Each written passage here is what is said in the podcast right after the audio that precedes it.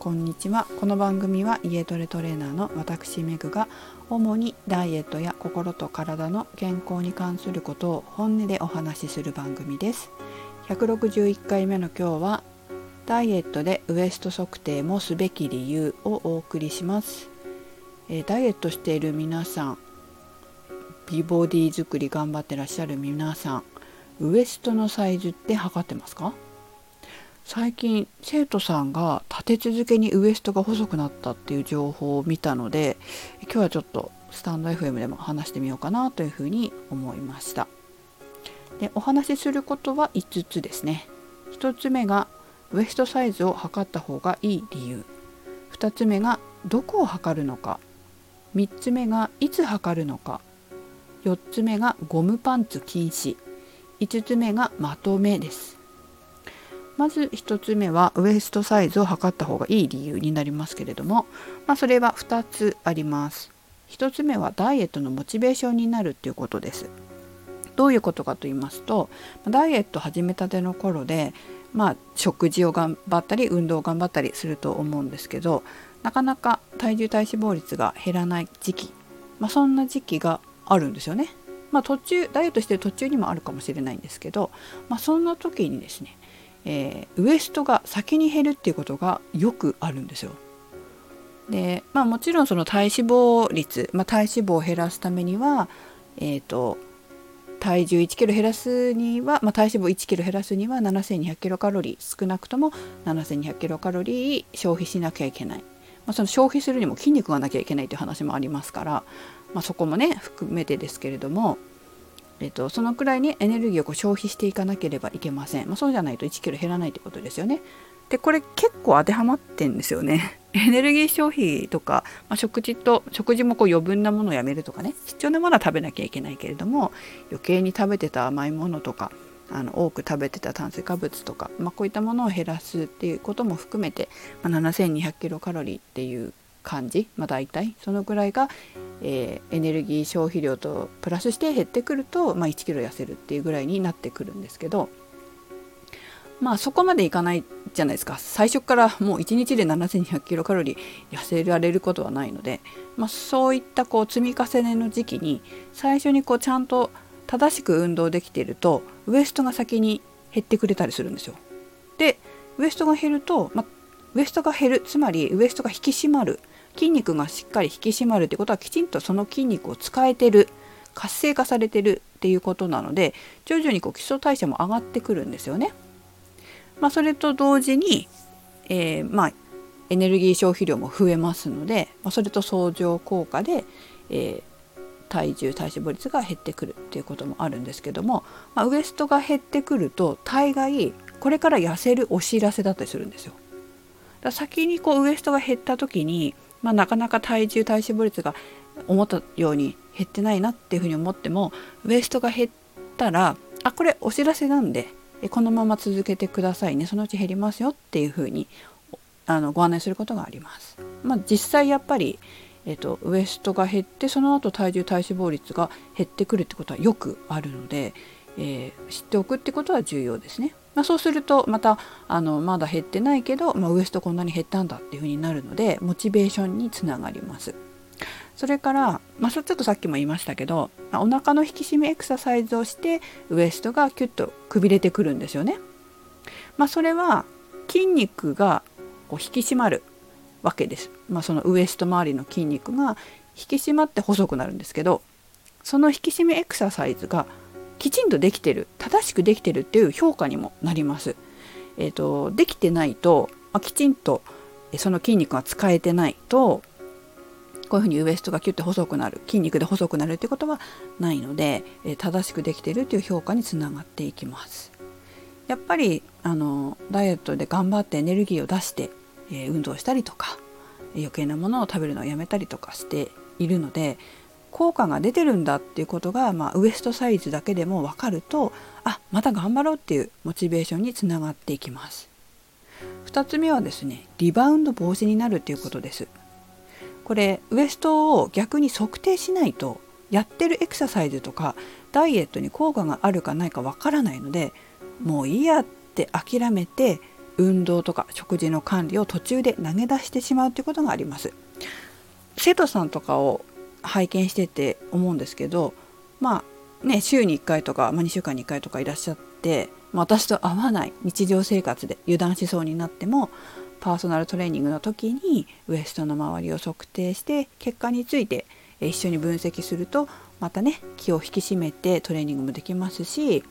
まあ、あの減ってればねまた頑張ろうってモチベーション高いまま帰れるので、まあ、リバウンド防止につながってるなと思います。意外とこうなんかねこうなかなか減らない状態があったりとかなかなかこう痩せないっていう経験があったりするとまた減らないんじゃないかという恐怖心がある方もいらっしゃるので、えー、こうやってね目に見えてサイズが減ってくるとあ正しいんだな間違ってないんだな頑張ろうかなっていうふうに思われるですようですね。あとはですねまあ私が測ることもあるんですけど生徒さんご自身で自ら測ってる方もいらっしゃいますよ。トレーニングの方法が間違ってないまたは食事の方法が間違ってない限り筋肉は裏切らないので必ず結果が出ます。まあ、定期的に測定することで皆さんやる気につながっているようです。はい次にどこを測るのかっていうことなんですけど、まあ、お腹周りは細かく分けると上腹部中腹部下腹部です。えっと、私が有料で測定する場合は、まあ、500円ぐらいで測ってるんですけどめちゃくちゃ細かく全身測定します。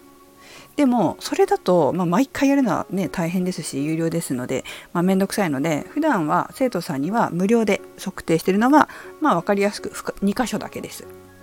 で1箇所目がウエストの一番くびれてるところ2箇所目がおへその周りです。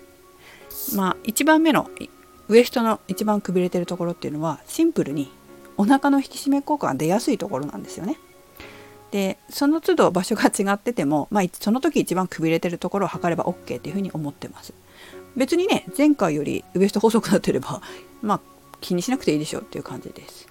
ただですね2つ目のおへその周りはこれはもう場所を決めています。なぜならここは健康診断で測定するところだからです。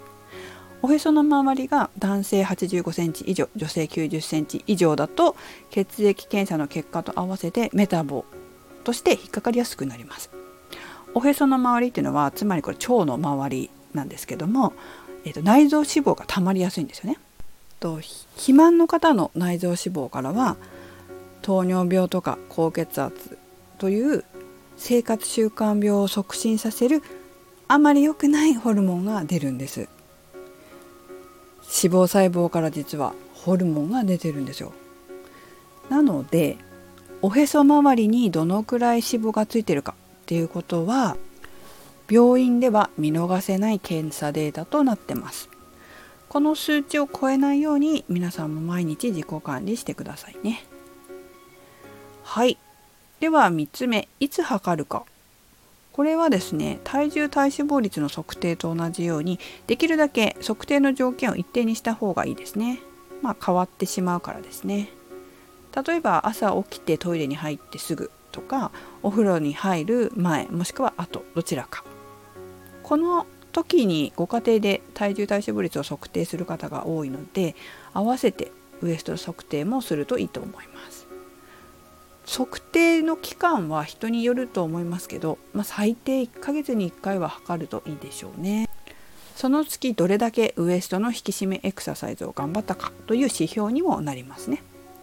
とうちの生徒さんたちはレッスンにいらっしゃった時に必ず私が測る方もいますが毎週の方もいれば各週の方もいます。減った場合はエクササイズを頑張った時まあ自主トレ頑張った時ですね増えた場合は食べ過ぎたとか飲み過ぎたとか大体原因はご自身で思い当たるようです。いずれにせよ測定の時間それから測定の時期この2つは自分の中で決めておくといいですよ。4つ目のゴムパンツ禁止。これはですね前にも話したことあるんですけどまさかダイエットしてるのにゴムパンツ履いてる方はいらっしゃらないですよね。ね、ゴムパンツはダイエットの大敵です。なぜならウエストが減ったことに本当に気がつかないんですよ。結構これ言うんですよね生徒さんも。で食事と運動を頑張ってるのに細くなったことに気がつかないと、まあ、ダイエットのやる気が下がったりとか、まあ、頑張ろうっていう気持ちが燃え上がらないとかねモチベーションが上がんなかったりします。で、まあ、女性の場合はあれ？パンツのウエストが緩くなってるっていう些細なことでも結構嬉しくないですか？ウエストって結構女性に関してはすごい重要だなと私は思ってて、まあ、男性だと筋肉がついたっていうとこで喜ぶ方多いんですけど女性はウエストが引き締まって細くなると喜ぶ人が多いんですよ。なので、えー、まあ、そういう現実を目の当たりにするとまた頑張ろうっていう気持ちになるみたいですよ。あとはですね男性はベルトの穴を基準にしている方も結構いますね。いつもより一つベルトの穴が、えー、横にずれたら食事と運動でコントロールして戻すっていうのを繰り返して長年体型をコントロールしている知人がいますよ素晴らしいことですよね。メタボになりません。これをやり続けてる限り。逆にゴムパンツはやっぱりねお腹周りに脂肪が増えたことにも気づかなくなりますよね。ということは増え続ける可能性が大きくなります。そしてゴムパンツはいっぱい食べても苦しくないとかっていう理由で履くっていうのも良くないですよね。そのままやっぱり、まあ、食べても苦しくないって言って食べ続けると、まあ、太る原因になっちゃいます。